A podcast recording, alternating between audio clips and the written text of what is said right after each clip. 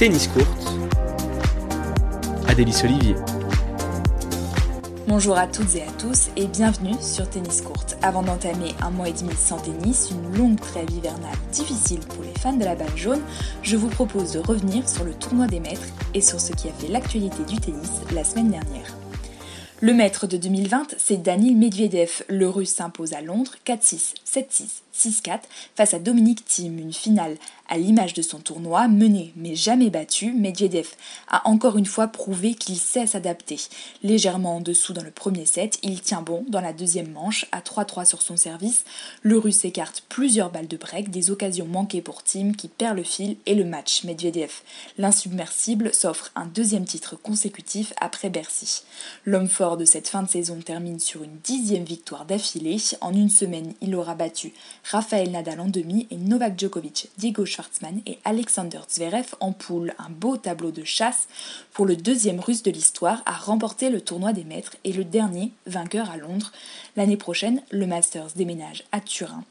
La dernière édition londonienne aura été de haut niveau, impossible de prédire un vainqueur en début de tournoi, le numéro 1 mondial.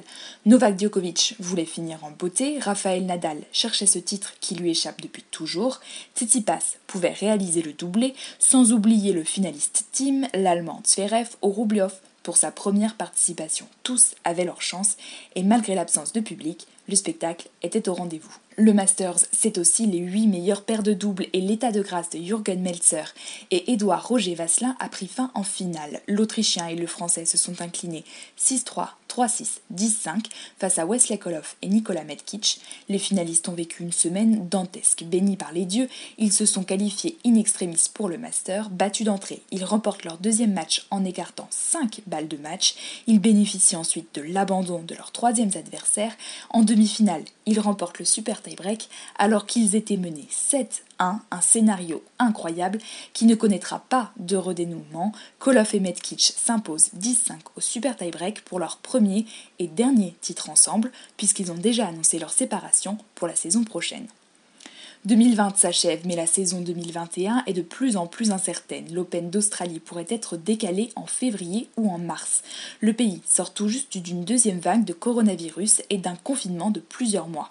Impossible pour l'État de Victoria, où se joue le Grand Chelem, d'accueillir un demi-million de joueurs dès la mi-décembre. C'est ce que proposait l'organisation de l'Open d'Australie, faire venir tous les joueurs tôt pour une quarantaine avant de jouer les différents tournois habituels, ATP Cup, Brisbane, Adélaïde, tous au même endroit, à Melbourne. Joueurs et supporters devront encore patienter avant de savoir quand reprendra le tennis mondial. Enfin, Ashley Barty, numéro 1 mondial pour la deuxième année consécutive. Petit hic, l'Australienne n'a plus joué depuis mars et le début de l'épidémie. L'annonce de la WTA se base sur le nouveau calcul de points qui tient compte de l'arrêt du circuit en 2020. Barty reste en tête alors que des joueuses comme Sofia Kenin, vainqueur à l'Open d'Australie et finaliste à Roland Garros, ont gagné le double, voire le triple de points en 2020, un résultat final qui laisse perplexe. Sur le circuit Challenger, le français Antoine Wang s'offre une finale à Ortiz le 126e joueur mondial, s'incline face à la tête de série numéro 2 Ilya Ivashka. À Orlando, l'américain Nakashima remporte, lui, son premier titre sur le circuit pro à tout juste 19 ans.